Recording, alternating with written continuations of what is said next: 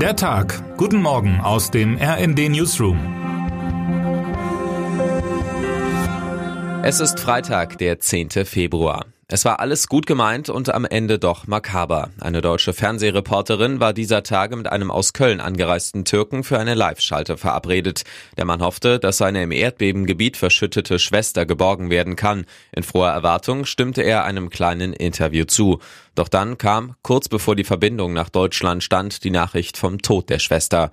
Beide standen vor der Kamera. Die Reporterin rang um Worte. Mitfühlend strich sie ihrem Gegenüber den Arm. Was soll man da jetzt noch sagen? Das Beste wäre gewesen, beide hätten sich nur noch stumm umarmt und eine gnädige Regie hätte die Übertragung abgebrochen. Das menschliche Leid dieser Tage lässt sich kaum in Worte fassen und dennoch muss darüber berichtet werden. Mit diesem Zwiespalt umzugehen ist auch für geübte Kriegs- und Krisenreporter wie Chan Merey vom RND immer wieder eine neue Herausforderung. Die Bilder, die ich in den letzten Tagen gesehen habe, gehen mir nicht so schnell aus dem Kopf, erzählte er mir gestern Abend am Telefon. Zuvor saß Merey in der Provinzhauptstadt Gaziantep am Bett eines 40-Jährigen, dessen Leben durch das Beben zerschmettert wurde. Ismail Göceks Beine sind gebrochen, das linke muss vielleicht bald amputiert werden. Seine Mutter und seine Schwester wurden von Trümmern getötet. Mehr als 20.000 Menschen fanden bei dem Beben bereits den Tod. Fachleute halten sogar einen weiteren Anstieg der Opferzahl auf mehr als das Dreifache für möglich. Aber schon das Schicksal eines einzigen Schwerverletzten kann, wie Can Meres heutige Reportage zeigt, eine größere Betroffenheit schaffen als jede noch so hohe Zahl in den Nachrichten. Oft sind es Details, die das ungeheuerliche Format der Katastrophe überhaupt erst ahnen lassen, den unsagbaren Horror. Wie, um nur ein kleines Beispiel zu nennen, fühlt es sich an, unter Trümmern lebend festzustecken, ohne zu wissen, ob man gerettet wird, während es rundherum immer dunkler wird und immer kälter. Fürs RD war Can Merey zuletzt in der Ukraine. Zuvor hat er lange Zeit für die deutsche Presseagentur aus Afghanistan berichtet, aus Kurdengebieten, aus dem Bürgerkrieg in Sri Lanka. Viele Leser und ehrlich gesagt auch viele Berufskollegen wundern sich oft über die Hinwendung mancher Journalisten zu Situationen von Krisen, Krieg und Leid. Kein Chefredakteur oder Verlagsleiter könnte sie je zwingen, in die betreffenden Regionen zu reisen. Sie tun das freiwillig. Mit im Spiel ist stets ein ungewöhnlich hohes Maß an Idealismus. Am Ende entdeckt man das Geheimnis vieler guter Reporterinnen und Reporter in ihren Lebensläufen Abläufen.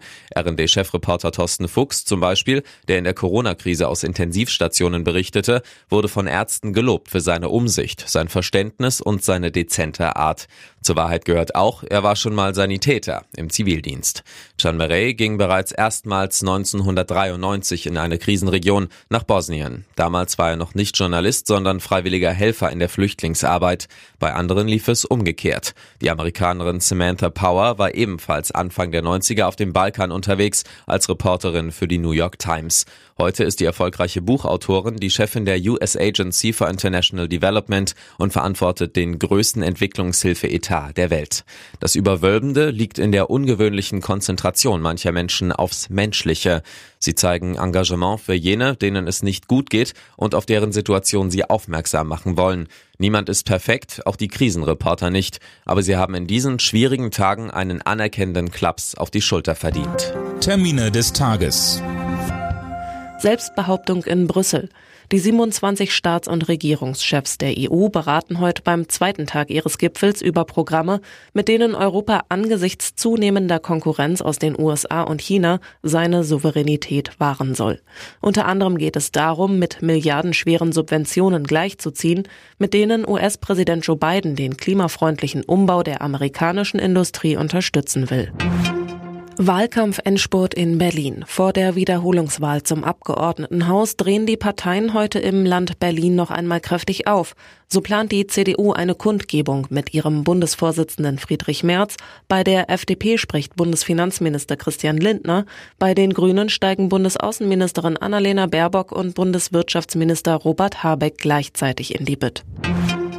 Luis Inácio Lula da Silva, Präsident von Brasilien, wird heute im Weißen Haus erwartet und er kann mit einem sehr freundlichen Empfang rechnen. Die Regierung von US-Präsident Joe Biden gehörte bereits in der Nacht von Lulas historischem Wahlsieg über den Rechtspopulisten Jair Bolsonaro zu den ersten Gratulanten und verurteilte seither immer die Versuche von Bolsonaro-Anhängern, das Wahlergebnis von Ende Oktober in Zweifel zu ziehen. Und damit wünschen wir Ihnen einen guten Start in den Tag. Autor ist Matthias Koch, am Mikrofon Anna Löwer und Fabian Hoffmann. Mit rnd.de, der Webseite des Redaktionsnetzwerks Deutschland, halten wir Sie durchgehend auf dem neuesten Stand. Alle Artikel aus diesem Newsletter finden Sie immer auf rnd.de slash der Tag.